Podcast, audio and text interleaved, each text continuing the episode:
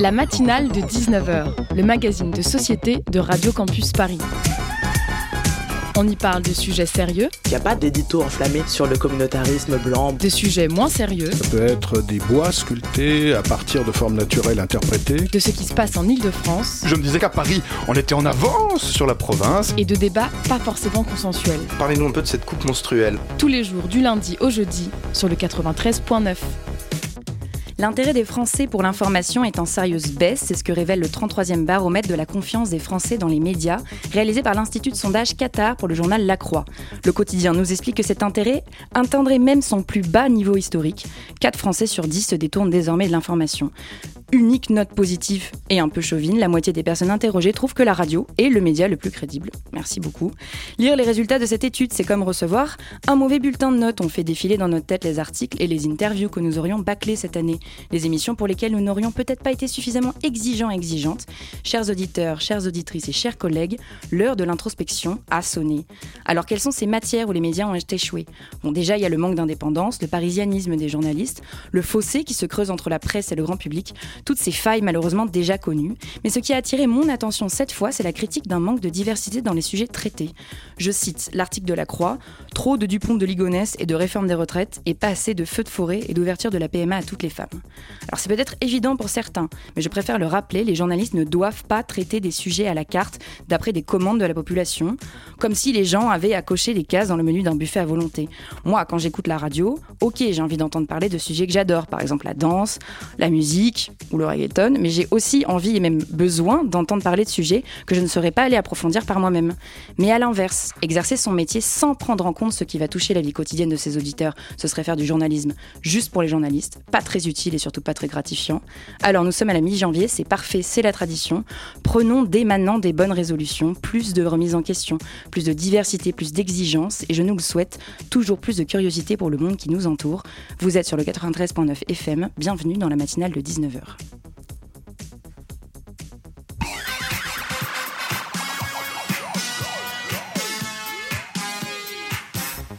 Bonsoir à toutes et à tous. Au sommaire, pardon, de cette matinale, nous irons tout d'abord au Chili où la contestation fait rage depuis le 18 octobre dernier et la décision du gouvernement d'augmenter le prix du ticket de métro à Santiago, la capitale.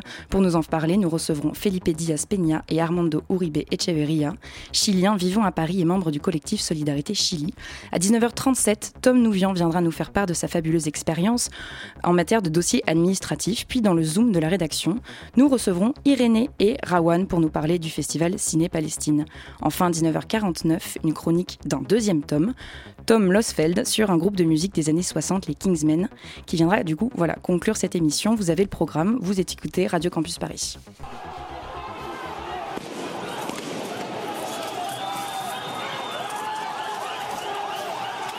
Charlie Munoz a été touché par une grenade lacrymogène lors d'une manifestation comme celle-ci à Santiago du Chili. Ici aussi, la police utilise des ballons caoutchouc et des gaz au poivre auxquels les manifestants ripostent avec des jets de pierre.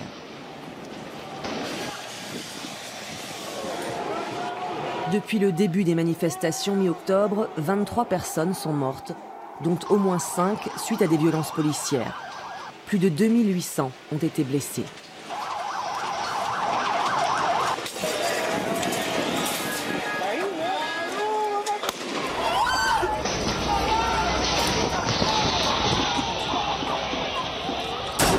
Total, déjà plus de 240 personnes ont été blessées aux yeux. Jamais on n'avait recensé un si grand nombre de blessures graves aux yeux en un aussi court laps de temps. C'est totalement inédit dans un pays en crise.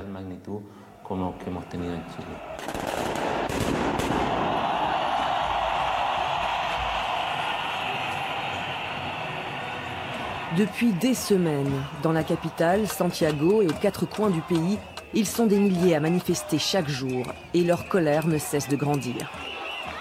Car à leurs revendications d'origine, plus d'égalité sociale, s'est ajouté le ras-le-bol des violences policières. On vient d'entendre un extrait d'un reportage diffusé sur Arte le 12 décembre 2019. Donc le 18 octobre dernier, la colère sociale embrase le Chili. Tout est parti d'une hausse des prix des tickets du métro. Depuis, les rues résonnent quotidiennement au son des chants des manifestants et des tirs des carabineros, les policiers chiliens. Des affrontements violents dont vous avez très certainement vu au moins quelques images à la télévision ou sur Internet. Une situation qui paraît surtout s'enliser. Nous recevons ce soir pour en parler Felipe Diaz Peña et Armando Uribe Echeverria, qui sont chiliens, qui vivent à Paris, qui suivent de très près le mouvement social en cours dans leur pays.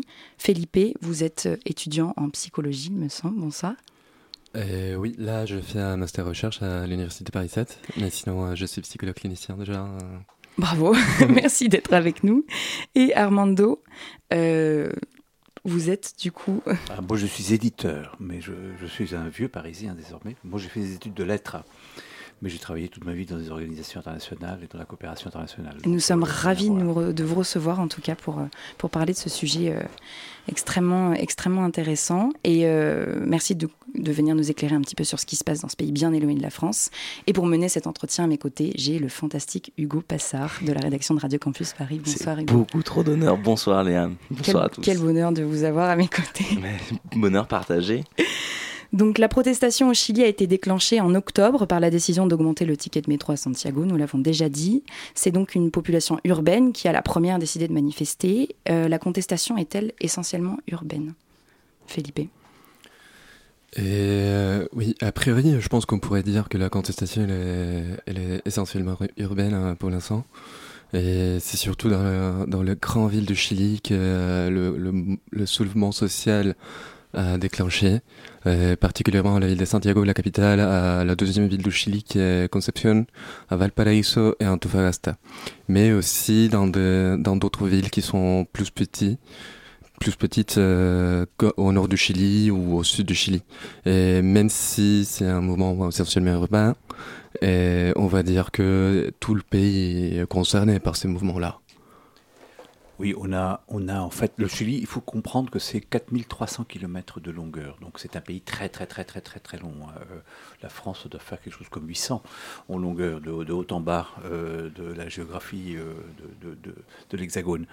4300. Et donc dans cette 4300, une population, pour donner une idée aux auditeurs, de 18 millions d'habitants à peu près, presque 18 millions, et dont 50%, 49% et quelques à Santiago. Dans la grande ville, Santiago est une ville colossale, enfin une ville gigantesque, c'est une sorte de, de, tache d'huile euh, qui s'étale, qui s'étale. Au milieu des montagnes en plus, c'est assez des montagnes, enfin au, voilà, au, pied, au pied des, donc des Andes et euh, qui s'étale dans les régions euh, les plus riches, enfin les terres les plus riches, les terres agricoles les plus riches du Chili. Mais alors, sur la, le, profil un petit peu sociologique des manifestants, qui est-ce qui descend dans la rue? Qu'est-ce qui a déclenché cette, euh, ce mouvement de protestation? Est-ce que ce sont seulement des, populations précaires? Parce qu'on l'a dit, euh, tout part du ticket de métro. Est-ce qu'il s'agit seulement de populations euh, qui sont précaires ou, ou paupérisées? Ou est-ce que c'est un mouvement plus global qui, qui engloberait d'autres catégories sociales? En fait, c'est parti. Le, ticket de métro, ces 30 pesos de ticket de métro, c'était très peu significatif par rapport au, ras-le-bol des Chiliens. En réalité, il y avait eu, me racontaient des amis euh, là-bas, euh, des augmentations successives et très rapides dans les semaines et les mois précédant le 18 octobre de quasiment toutes les denrées alimentaires, la, tomate, la patate, le, maïs, etc. Ce qui sont des, les haricots, c'est des denrées de base tout avait augmenté de manière, tout à fait importante euh, dans les marchés. Et on voyait donc que la chose devenait, l'endettement des familles qui est, chronique, endémique au Chili, devenait, devenait euh, insupportable à cause de ces augmentations. Les 30 pesos sont déclenchés, donc un mouvement des, euh, des, lycéens en fait qui ont décidé de faire une performance d'une certaine manière en disant on va pas on, on, va on va on va pas payer le métro on va sauter par dessus les tourniquets et on va euh, et ça et ça a déclenché donc un mouvement quasiment euh, révolutionnaire enfin une, véritable révolution sociale au Chili. Felipe. Oui, je voudrais rajouter en fait que mais ouais, l'augmentation du ticket du, de métro, c'est juste la goutte qui fait déborder le vase. Euh, de l'approfondissement, parce qu'en fait le problème qu'il y avait en dessous, c'est l'approfondissement du système néolibéral qui s'est installé au Chili euh, pendant les dictatures et qui a été approfondi par les gouvernements qui ont suivi la dictature, particulièrement les gouvernements de, de centre-gauche, euh, de Michel Bachelet, Patricio Elwin, Eduardo Frei.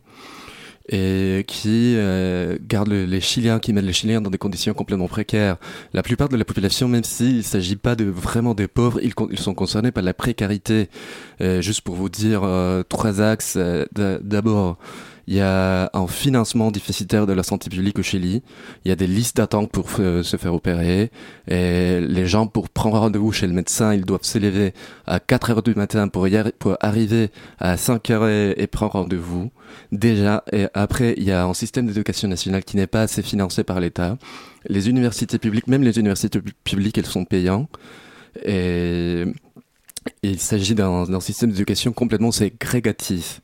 Et ça veut dire que ça tranche entre les riches et les pauvres. Euh, ce est le type d'éducation qu'ils vont poursuivre. Oui, c'est un des pays qui a les plus grandes inégalités euh, au monde, en fait. Oui. Tout à fait. C'est un pays, c'est un pays euh, euh, structurellement inégal, en fait. Structurellement inégal depuis, depuis la colonie, euh, depuis l'histoire du Chili. Donc, c'était une colonie espagnole depuis 1540. C'est devenu un pays indépendant en, 1818 et c'est devenu une donc une république en 1818, mais une république en fait particulièrement inégalitaire qui a maintenu absolument tous les tous les tous les schémas coloniaux. Donc les, riches étaient les, descendants d'Espagnols, et les pauvres, c'était les métis et tout le reste.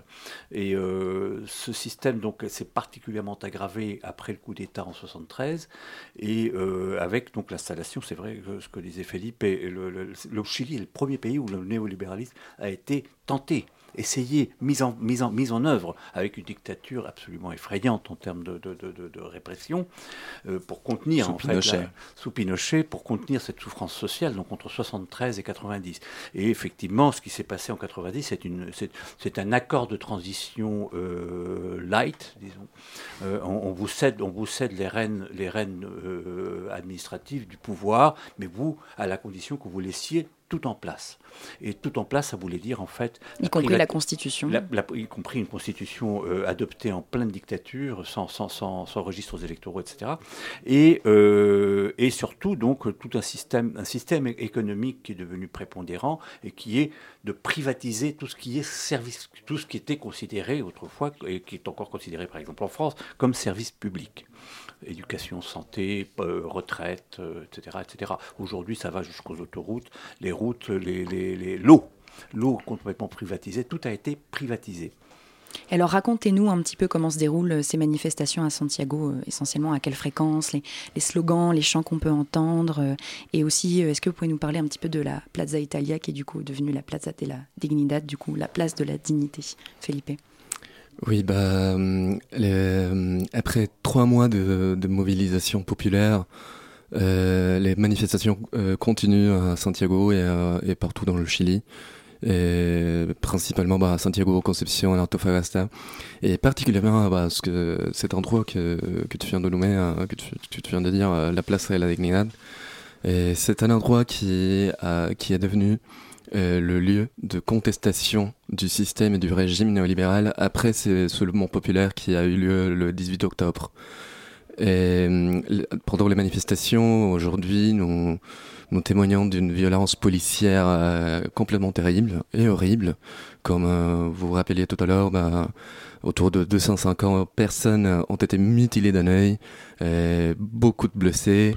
Mais il faut dire, je voudrais bien dire que l'état euh, ces conditions-là d'état d'urgence, euh, d'intervention de la police d'une manière complètement violente, c'est les conditions normales du fonctionnement du Chili. Ça, c'est aggravé. toutes les manifestations en fait se déroulent comme ça. Il y a une répression toujours aussi violente. Oui. Oui. pardon, il y a une loi, il y a une loi, enfin, il y a un décret sous la dictature en 83 qui a déterminé comment la police devait agir pour dissoudre les manifestations. 83, ce sont les premières manifestations, les grandes manifestations populaires contre la dictature, et c'est là qu'interviennent donc euh, un décret que comment comment gérer un mouvement populaire de rue euh, que la dictature ne sait pas gérer puisqu'elle ne sait que réprimer, et donc elle a donné euh, en réalité carte blanche à la police pour disperser. Le mot d'ordre c'est disperser. La seule mot d'ordre c'est disperser. Donc aujourd'hui, lorsqu'on lorsqu'on allait au Chili il y a 10 ans, il y a 15 ans ou maintenant, c'est pareil, la manifestation même la plus, euh, joviale, euh, et systématiquement dispersés à coups de, camions à lance-eau et de gaz lacrymogène et des, coups, de matraque, etc. Aujourd'hui, ce, système s'est aggravé euh, de manière parce que les, policiers, c'est une police armée en fait. Hein, c'est les carabiniers, c'est l'équivalent de la gendarmerie. En c'est un corps militaire au Chili et euh, qui dépend du ministère de l'Intérieur, mais c'est un corps militaire un peu comme en Italie en fait. Et euh, ces carabiniers, donc euh, aujourd'hui, donc répriment de manière systématique. Ils ne savent faire autre chose que réprimer.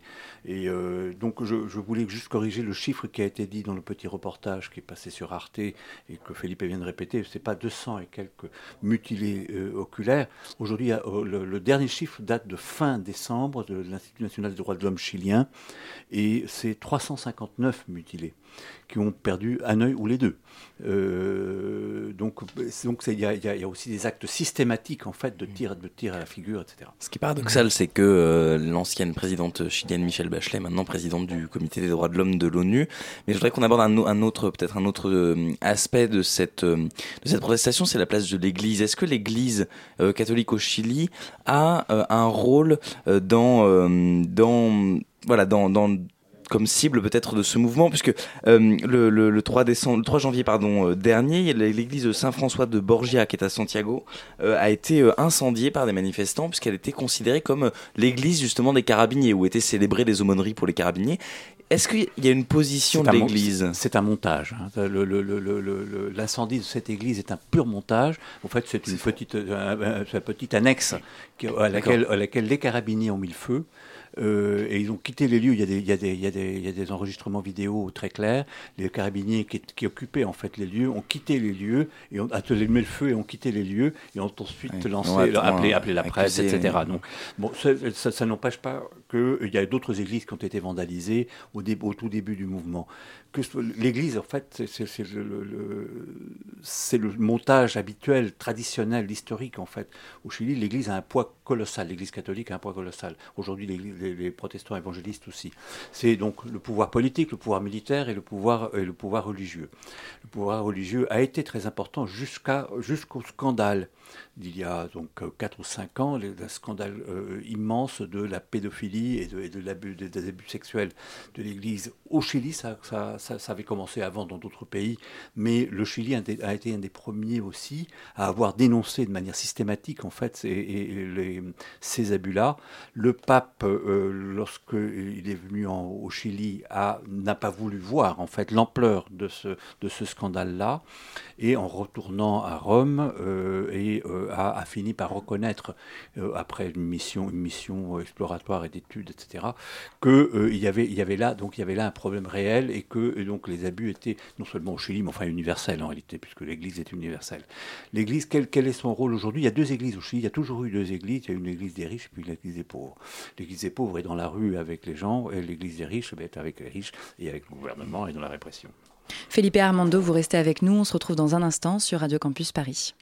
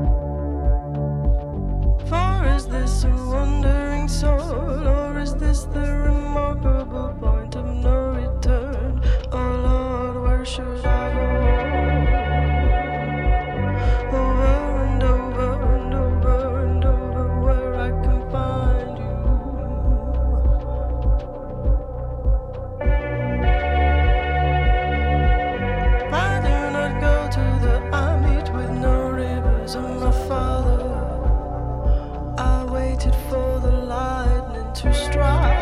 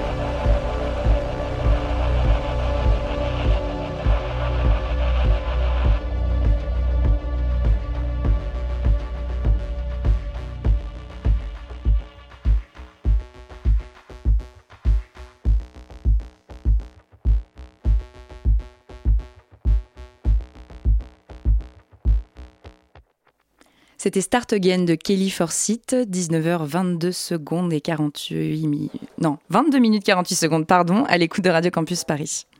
La matinale de 19h sur Radio Campus Paris. La matinale de 19h sur Radio Campus Paris, nous sommes ensemble jusqu'à 19h55. À notre table ce soir, toujours Felipe Diaz Peña et Armando Uribe Echeverria, membres du collectif Solidarité Chili, pour nous parler de la situation du coup au Chili. C'est assez logique. Euh, alors, où en est-on aujourd'hui à la mi-janvier en fait de ces manifestations? Est-ce que le mouvement s'est affaibli? Et, aussi la question que, que je voulais vous poser, est-ce qu'il y a encore des... Enfin, qui soutient le gouvernement? Est-ce qu'il y a des manifestations pro-gouvernement? Armando?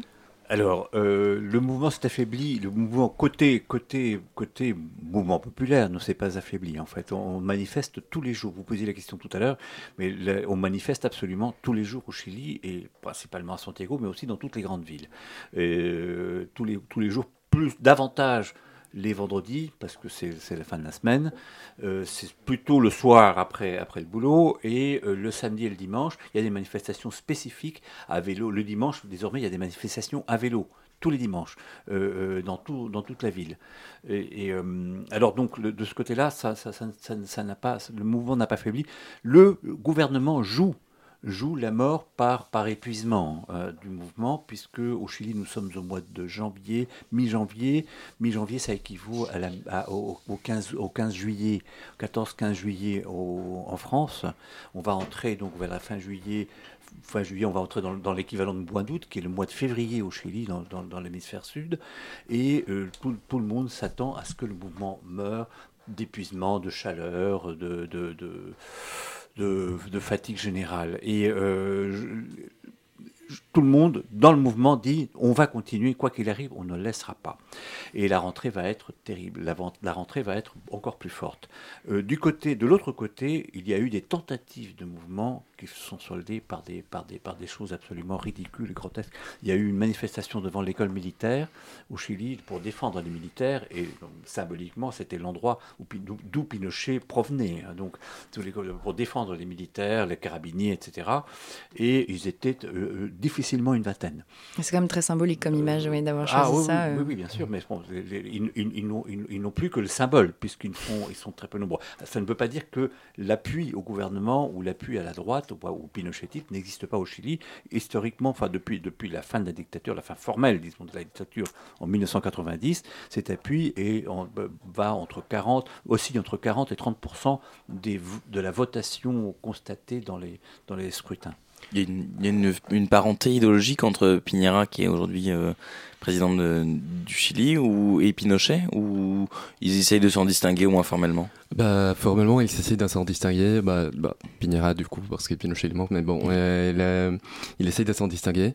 Et, mais en même temps, je, pense qu'il faut dire, et là, je pense que même si ces manifestations au Chili euh, pour soutenir la militaire, le gouvernement, ils, sont l'air très très ridicules. Je pense que ça rigole pas. Et il faut pas rigoler de ça parce que en fait, ce que nous ce que nous voyons aujourd'hui au Chili de la part du gouvernement, c'est la, montée d'un discours fasciste et la montée des, et, les, la, tentative d'aggraver et approfondir l'état d'urgence permanent qui qui a lieu aujourd'hui au Chili. Par exemple aujourd'hui, il y a la loi anti, anti-saqueos, anti-pillage qui vient d'être votée dans l'Assemblée nationale chilienne et qui a été approuvée qui a été validée par l'Assemblée nationale. Et ça veut dire, c'est une manière, c'est l'une de tentative légale pour euh, continuer à criminaliser les manifestants, la protestation, la proteste sociale, pour continuer à criminaliser ces mouvements populaires. Et aujourd'hui, euh, le gouvernement continue ferme dans cette ligne-là. Oui, je voudrais ajouter que euh, cette loi, c'est une loi, c'est très drôle. Le nom, le nom de la loi est assez drôle. C'est anti-pillage et anti-barricade. Donc on n'a plus le droit de, mettre, de, mettre, de mettre un, livre, par exemple, au plein milieu de la rue parce que c'est une barricade. C'est une tentative de barricade. c'est ouvert à, toute interprétation. donc cette criminalisation est, est, une chose très grave parce que euh, la justice au Chili reste quand même une justice, euh, même après 30 ans de fin de dictature, une justice avec, avec, avec, avec des, une facilité, qui a une facilité très grande pour criminaliser les pauvres et, euh, et, relâcher, relâcher les riches. Mais ce que je voulais dire, c'est que ce que dit Philippe est, est très important. Il y a, il y a y a des signes, il y a tous les signes que donne le gouvernement depuis le 18 octobre, tous, il n'y en a pas un qui, le démente, euh, tendent à dire que, ou à montrer que ça va s'aggraver, la répression va s'aggraver et que euh, s'achemine en fait vers beaucoup plus de morts. On dit, on dit aujourd'hui, vous disiez 25 morts, en fait on n'en sait rien. on a arrêté de compter après le cinquième. Et il n'y a plus eu un seul chiffre officiel sur le nombre de, morts. Oui, les ONG, les, euh, les, ONG disent 25, 30, 35, on ne sait pas. C'est toujours des morts avérées, c'est vrai que les ONG peinent toujours à faire à comptabiliser. Donc l'Institut national des droits de l'homme a, a, dit, a arrêté le comptage à 5 et a enlevé cette ligne de, de ces rapports euh, bi, enfin, euh, bimensuels en fait sur les, sur les droits de l'homme au Chili. Ce que, ce que racontait l'ONU justement, cette fameuse du coup délégation en fait envoyée par Michel Bachelet, c'est qu'ils du coup ils, ils estimé à 27, mais qui n'avait pu en fait avérer, comment dire, que 11 morts, dont 5 vraiment causés, comment dire, ils avaient les preuves formelles que ça avait été causé par des policiers, et ils parlent tout le temps d'estimation, c'est vrai que c'est tellement compliqué en fait. la question de savoir qui, qui a le body count, ce qui est, une chose désagréable à, mm, faire, mm. mais, mais qui, qui, a ce chiffre? Aujourd'hui, donc, tout, tout, le monde se base sur les chiffres plutôt de l'Institut national des droits de l'homme. Mais donc, tout, tout, tout temps donc au Chili, tous les signes donnés par le gouvernement tendent à nous faire croire que ça va s'aggraver, qu'il y aura beaucoup plus de morts. Et comment, que peut faire le gouvernement? En fait, la question qu'on peut se poser, c'est que peut faire un gouvernement devant une mobilisation de ce, type? Historiquement, la réponse, ça a toujours été le plomb. Hein. Euh, soit, soit vous répondez aux demandes sociales, donc vous faites des réformes, mais ce n'est pas dans l'ADN de ce gouvernement de les faire, des réformes radicales, des retraites, euh, de l'école, des dettes, de dettes scolaires, etc. Soit vous tirez dans le tas. Et nous croyons malheureusement que euh, c'est plutôt vers là que, que, que ça chemine le gouvernement chilien. Alors vous parliez tout à l'heure de euh, l'idée euh, de, de la constitution chilienne qui est héritée euh, de la période de dictature. Une des revendications des manifestants, c'était de changer cette constitution. Piñera semble avoir fait un pas avec toutes les précautions qui s'imposent vers cette revendication en annonçant qu'une nouvelle constitution serait soumise à un référendum d'ici à la fin avril. Est-ce que c'est un vrai pas euh, vers les manifestants Est-ce qu'on peut en attendre des choses de cette nouvelle constitution? Qu'est-ce qui se profile? Euh, Et est-ce que euh, le, référendum est un vrai référendum ou est-ce qu'il s'agirait plutôt d'un plébiscite destiné à masquer un peu la, véracité des résultats? À mon avis, à mon avis, je pense que c'est difficile de dire ça a priori. Et ça va dépendre de euh, la continuation du mouvement social et du, mouvement populaire, ça va dépendre de la capacité du mouvement à tenir euh, ces revendications-là, parce que là, il faut pas, il faut pas être naïf. Euh, la classe politique, les politiciens, la bourgeoisie et ceux qui ont le pouvoir au Chili vont essayer évidemment de de, de faire échouer cette cette revendication d'une nouvelle constitution. Et bien que la, constitution ou le, référendum ou le plébiscite ait lieu euh, en avril, il y a beaucoup de mécanismes légaux qui sont garantis soit par la constitution, soit par les tribunaux, qui vont permettre, qui peuvent permettre de faire euh, de, la, de la nouvelle constitution bah, quelque chose de, complètement égal à ce qu'il y avait avant. Du coup, ça dépend, euh, ça dépend beaucoup de la mobilisation populaire et ça dépend de, de que les gens puissent tenir dans la rue. Armando Aujourd'hui, la, loi électorale chilienne ne permet d'élire des, euh, donc des constitutionnels, hein, des, personnes à l'Assemblée constituante, euh, qu'issus des partis politiques déclarés. Or, la déclaration d'un parti politique au Chili exige 500 000 signatures. Euh, c'est une chose effrayante, mais c'est la réalité. Donc ça veut dire aussi, premièrement, deuxièmement, ça veut dire qu'aucun indépendant les gens qui sont dans la rue sont principalement des indépendants, c'est principalement euh, des gens qui ne votaient pas. L'abstention électorale au Chili est de l'ordre de 60 euh, à 70% euh, dans, les différentes élections. Donc les gens qui sont dans la rue aujourd'hui sont le véritable corps électoral. Or, il ne pourra pas, dans les circonstances actuelles, si le mouvement ne continue pas et ne fait pas pression sur le gouvernement et le Parlement chilien, ne pourra pas donc élire ses propres représentants à l'Assemblée constituante. Et une dernière très rapide petite question pour vous, Felipe et Armando. au niveau de la liberté et l'indépendance des médias au Chili, comment, comment vous, depuis Paris, vous parvenez en fait à, suivre tout ce qui se passe en dehors de, de, ce que vous racontent vos proches et vos amis, j'imagine? Bah, Bien évidemment et la liberté, la liberté d'expression dans les médias traditionnels du Chili, elle bah, elles sont complètement euh, prises par la, euh, bah, par l'opinion du gouvernement, de la bourgeoisie, euh, de, ceux qui ont le pouvoir au Chili. mais il y a quand même des, des moyens ou de, des médias indépendants qui euh, arrivent à informer, à, par lesquels nous, nous, nous, arrivons à nous informer de ce qui se passe au Chili, à voir les images de la torture, de la, de la violence policière qui continue même aujourd'hui dans la rue au Chili.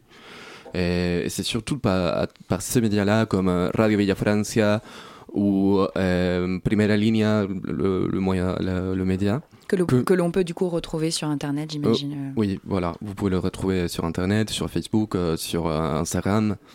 Et moi, je suis pas mal de trucs sur Instagram.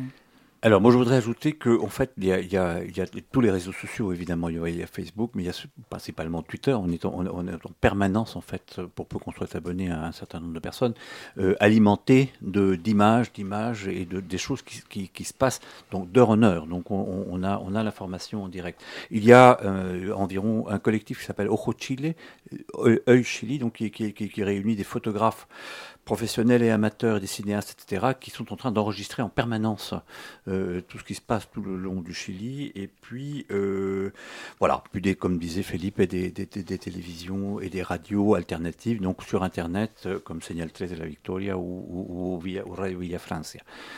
Donc des, médias indépendants et des collectifs que je vous invite toutes et tous à suivre. Merci beaucoup Felipe et Armando d'être passés au micro de la matinale de 19h. Euh, je rappelle que vous êtes membre du collectif Solidarité Chili. Belle soirée à vous. 19h euh, presque 35 à l'écoute de Radio Campus Paris. Tout de suite ce clash sur 93.9 FM.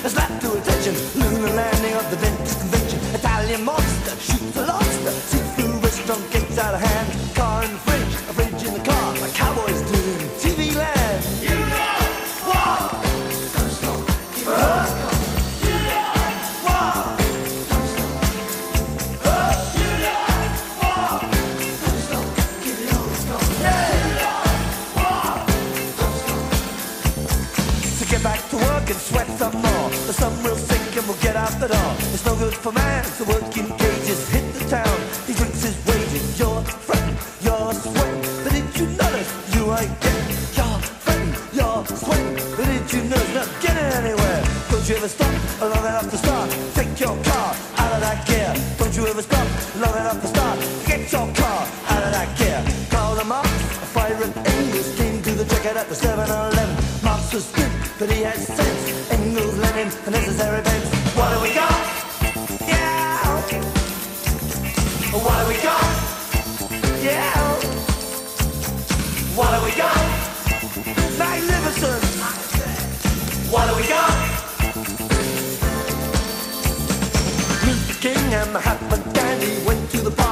on but they was murdered by the other team. Went on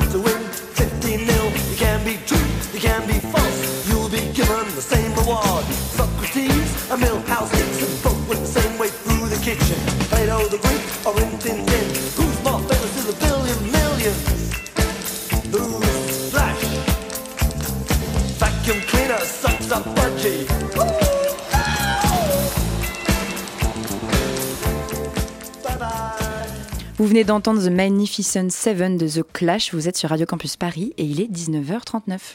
La matinale de 19h, le magazine de société de Radio Campus Paris. Alors je vois que tu as des petits yeux, Tom. Oui, oui, Léa, bonsoir, bonsoir à tous. Et pardonnez-moi d'avance si je baille pendant cette chronique. J'ai passé la nuit à compléter un dossier d'une école de journalisme.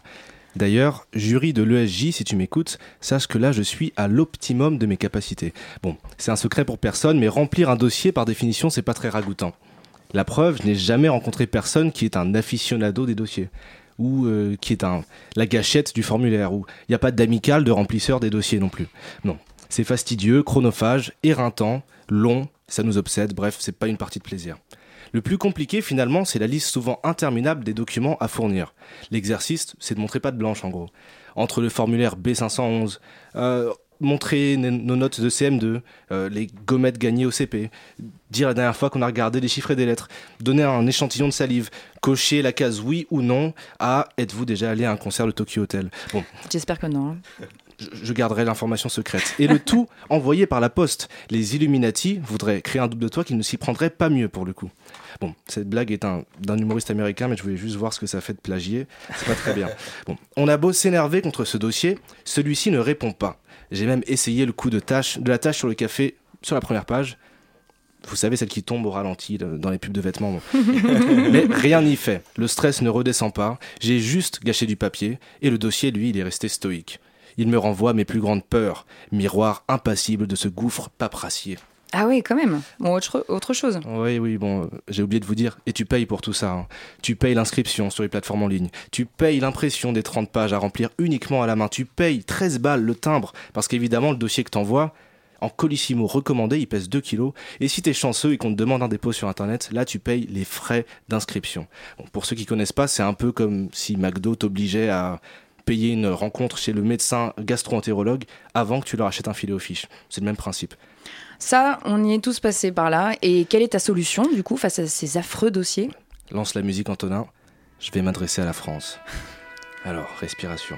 Chers campusiens, campusiennes, la solution, elle, est toute trouvée. À bas la candidature par dossier. C'est bien simple, c'est l'un des heurts de notre société, que dis-je, de notre nation? Faisons-en un acte patriotique. Abandonner le dossier, c'est dire oui à la vraie égalité des chances. Ouvrons les portes des universités, fermons celles des grandes écoles et tout le monde sera content, d'Emmanuel Macron jusqu'au Chili. Après tout, ce dossier n'est pas si démocratique.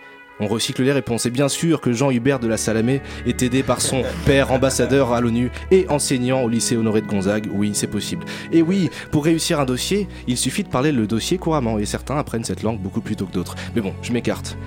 Alors, le dossier c'est un instrument de domination. L'illusion de la neutralité, le bâton et la carotte. À la différence du bon vieux partiel, oui.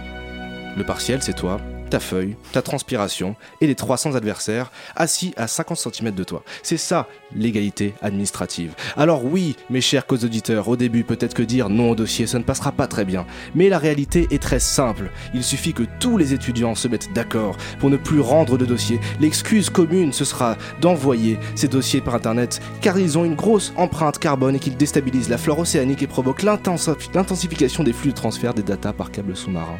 C'est compliqué tout ça. Ouais, c'est vrai. Bon, sinon, on n'a qu'à omettre de renseigner 13 des documents demandés en pièces jointes du dossier et jouer le coup de la bonne foi. Dans le milieu, on appelle ça une delevoide pour le coup.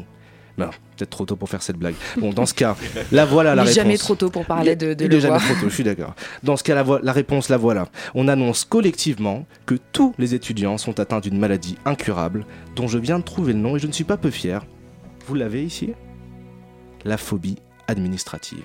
Déjà fait aussi, mais ça passera à condition que Thomas Thévenoud euh, ne porte pas plainte contre toi. Merci Oui, Tom. c'est vrai. Il l'a déjà fait.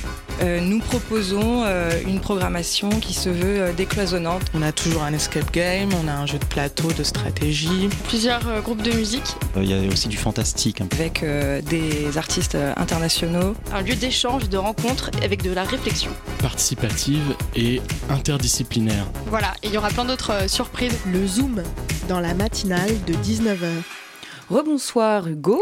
Rebonsoir Léa. Toujours avec moi, tu Eh ne me oui. quittes plus. Ce soir, euh, vous recevez Irénée Uboldi pour le festival Ciné-Palestine. Bonsoir Irénée Oboldi. Bonsoir, Et bienvenue euh, dans la matinale de 19h. Donc on vous reçoit pour la sixième édition euh, du festival euh, Ciné-Palestine qui aura lieu donc du 25 mai au 3 juin, si je ne me trompe pas. Euh, 28 mai, 7 juin. C'est Ah, pardon. les dates ont Les- les dates peu. Pardon, les dates ont La changé. C'est un la festival fatigue. entre, qui donc aura lieu entre euh, Paris, Montreuil, Saint-Denis et Aubervilliers, donc plusieurs, euh, plusieurs lieux. Est-ce que vous pouvez nous présenter euh, rapidement euh, ce festival et ses ambitions Oui, bien sûr. Bah, nous, c'est un festival déjà, comme vous l'avez dit, on est à la sixième édition. Du coup, on commence à être un, un petit grand festival qui est accroché à l'île de France. Paris, Montreuil, Saint-Denis, on, on a aussi été à Ivry et Gennevilliers. On planifie de retourner dans ces lieux. On a l'ambition de montrer du cinéma palestinien ou sur, euh, sur la Palestine, c'est-à-dire soit des auteurs euh, palestiniens, soit des auteurs euh, européens, américains, de tous lieux, qui partent de la Palestine, qui sont potentiellement allés, allés là-bas et qui, et qui veulent raconter quelque chose de, de cet lieu, de cette terre. Voilà, nous on essaie de mettre à l'avance, surtout à travers plusieurs programmes, euh, des jeunes réalisateurs palestiniens, notamment à travers notre euh, concours de courts-métrages, euh, qui, a lieu cette fois-ci, il me semble, le 4 juin, mais qui, qui présente une sélection de jeunes des cours euh, des euh, jeunes réalisateurs palestiniens. Normalement, nous, on collabore avec Dar al-Kalima, qui c'est une école euh, in Palestine qui prépare des, des futurs, les générations futures du cinéma palestinien. On présente leurs leur films, et puis, et puis il y a un, jury qui euh, décide qui est le- les meilleurs des 5-6 cours, ça dépend de combien de, des cours on reçoit. Euh, Et qu'est-ce qui donc du coup qu'est-ce qui dans cette sixième édition euh, sera nouveau par rapport euh, aux éditions précédentes? Vous avez dit que vous, vous étiez un festival qui commence à, à s'implanter. Qu'est-ce qui euh, Oui. fait la nouveauté, la spécificité de cette sixième édition? Cette année, alors cette année, disons que les programmes, comme vous, si vous étiez, bah, Léa, je sais que tu étais là. Oui, comme moi j'y suis allée, c'est c'est très sympa. Je recommande à tout le monde. reste en place, tout ce- ce- ça reste en place. Chaque année, on essaie d'ajouter une nouvelle partie. L'année passée, c'était un parcours scolaire pour les, les lycéens de Aubervilliers. Cette année, ce sera un programme de mentorship qu'on est en train de monter, c'est-à-dire qu'il y aura euh, trois réalisateurs, trois jeunes réalisateurs à leur premier film ou à leur euh, film d'études qui est en phase d'é- d'écriture, qui, se, qui seront guidés par un, un professionnel du cinéma palestinien dans le processus d'écriture. Et cette, euh, cette démarche conclu- aura sa conclusion dans une séance de pitching à la présence de plusieurs euh, euh, personnages de la, du monde professionnel du cinéma palestinien et non sur Paris. On espère, euh, on ne sait pas encore exactement où ça va être. On espère soit la Cité des Arts, soit de- d'autres lieux. Voilà, ça c'est un point de nouveau. Et l'autre élément nouveau qu'on est en train de monter, c'est une exposition. L'année passée, il y a eu un, premier essai de faire une expo. Cette année, c'est un projet un peu plus ambitieux euh, sur George Jackson. C'est un militant des des Black Panthers qui a été retrouvé euh, mort dans sa cellule. Et dans sa cellule également a été retrouvé un livre de poèmes de la résistance palestinienne. Du coup, l'ambition, c'est un peu de créer un lien entre les, les peuples en lutte. Voilà. Alors justement, est-ce qu'il y a un aspect euh, politique au festival? Vous avez dit que les réalisateurs n'étaient pas uniquement palestiniens, qu'il y avait des réalisateurs palestiniens, mais aussi des réalisateurs, par exemple, européens qui parlent de Palestine. Est-ce qu'il y a une vocation, un message politique dans ce festival? Euh, alors nous, on, a, on est convaincu qu'à travers la culture, on peut, on peut avoir des, comment dire, outcomes, de, Les résultats. de- résultats politiques. Euh, on, est, on a sûrement une partie, de, une partie du festival est, est de la politique. Voilà, c'est c'est de la culture, c'est de la culture palestinienne. Ça, ça implique forcément un certain degré de, euh, d'engagement, de militance, de soutenance en cause. Euh, mais nous, on est euh, principalement dans le- dans l'idée, dans l'intention de montrer, de montrer des films, de montrer des jeunes auteurs, de montrer aussi la, la, Palestine la plus euh, quotidienne, la plus euh, voilà, normale, qu'on ne voit pas dans les médias, parce que voilà, les médias font leur métier, du coup, nous montrent euh, ce qui se passe des dramatiques ou des exceptionnels tous les jours. Nous, on, on veut aussi voilà, présenter une façon différente de la Palestine, tout en étant exactement un peu, un peu politique. Voilà, c'est bien Un sûr. peu politique, mais aussi donc euh, la Palestine du quotidien et, et de tous les jours. Merci beaucoup Irénée Oboldi Merci d'être passée dans la matinale de 19h. Je rappelle donc ce- la sixième édition euh, du festival Ciné Palestine qui aura lieu donc du 28 mai au 7 juin. Je me suis plus trompé. Euh, entre entre Paris et euh, sa proche banlieue, Montreuil, Saint-Denis, Aubervilliers, donc plusieurs euh, plusieurs lieux. Voilà, on vous invite à aller euh, sur euh, le site pour euh, vous renseigner sur la programmation de cette sixième édition. À vous Léa. Et merci Hugo pour ce zoom. Vous écoutez la matinale de 19h, il est 19h49 sur Radio Campus Paris. La matinale de 19h sur Radio Campus Paris. Et on accueille le deuxième tome de cette soirée qui vient nous faire sa première chronique aujourd'hui. Tom qui, à ce que j'ai compris, aime beaucoup les années 60 et qui va nous en parler aujourd'hui. Exactement, Léa. Bonjour, bonjour à tous. Alors, je commencerai aujourd'hui par citer Antoine Lavoisier, qui a dit Rien ne se perd, rien ne se crée, tout se transforme. Alors, vous vous dites sûrement encore un écolo qui vient nous faire la leçon sur le recyclage du grille-pain. Je vous arrête tout de suite. On va parler musique. Alors, je ne vais pas non plus vous faire la promo du dernier album d'Ariana Kamura, mais je vais vous parler d'un groupe qui a bien fait d'écouter les cours de chimie. Je ne sais pas si vous connaissez le site Whosample, qui permet de savoir si une musique a été inspirée ou a inspiré un, un titre. Et moi, je me suis baladé dessus, et un nom ressort souvent les Kingsmen, un groupe fondé en 1959 et qui connaît une va- un vague succès avec Money en 1963, et ça a donné ça.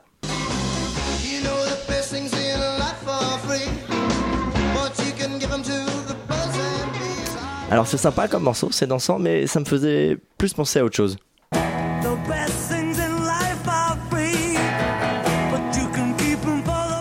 Ah, c'est ça, les Beatles. Ils avaient sorti leur titre Money un an auparavant. C'est osé de la part des Kingsmen de reprendre le plus grand groupe de rock mondial, mais c'est plutôt malin pour se faire connaître, je le reconnais, mais je pensais pas vraiment à cette version de, Money.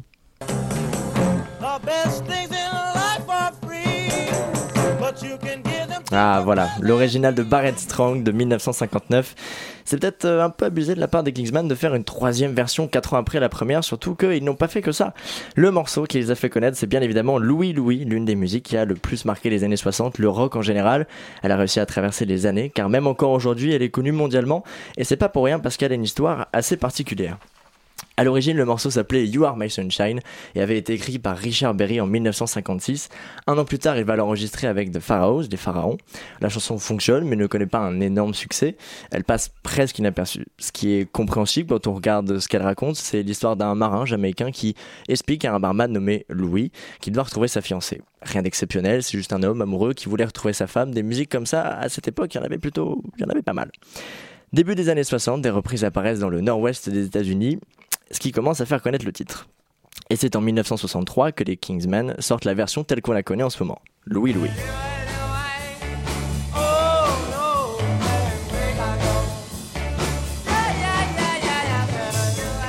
Un mélange de l'original et des différentes reprises, ça cartonne et elle atteint la deuxième place du Billboard haut de 100 américain, seulement un mois après sa sortie. Alors le problème de faire la reprise, de la reprise, de la reprise, c'est qu'au bout d'un moment on ne sait plus ce qu'on dit et c'est ce qui est arrivé au chanteur Jack Kelly, le chanteur du groupe, qui n'avait pas très bien compris toutes les paroles et qui s'est dit bon c'est pas grave, je vais marmonner.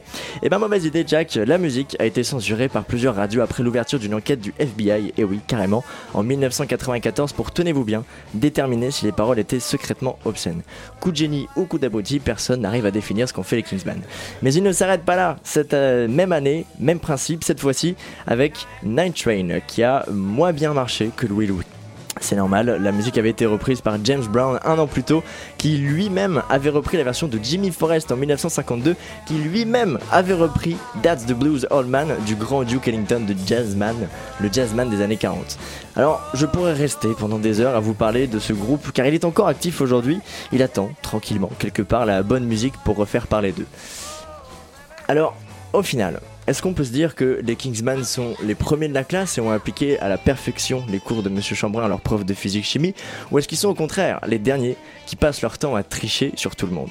Je vous laisse vous faire votre propre avis sur la question et je tiens juste à souligner avant de finir que ce qu'a dit Antoine Lavoisier, rien ne se perd, rien ne se crée, tout se transforme, vient elle-même d'une citation d'Anaxagore, un philosophe grec qui a dit Rien ne naît ni ne périt, mais des choses déjà existantes se combinent puis se séparent de nouveau.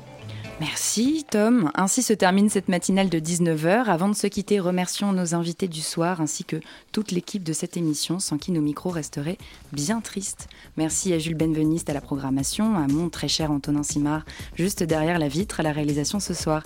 Merci aussi à Tom Nouvian et Tom Losfeld, le beau duo de Tom que nous avions ce soir pour leurs chroniques respectives, et au fantastique Hugo Passard. Merci. Que, merci. que dire mais Merci Hugo trop- d'être là. Merci, Merci, à vous. merci. Personne ne vous remercie jamais quand vous êtes euh, à la présentation. Merci C'est vrai qu'on vous, devrait, peut-être devrait instaurer ça. Nouvelle tradition à penser, un peu d'autosatisfaction. Dans une poignée de secondes, c'est le format court, sample comme bonjour. Puis à 20h, vous avez rendez-vous avec Les Voix du Crépuscule, l'émission d'anthropologie de Radio Campus Paris. Un très beau programme, restez à l'écoute, chers auditeurs et chères auditrices. La matinale de 19h revient lundi, même lieu, même heure. Belle soirée sur le 93.9 FM.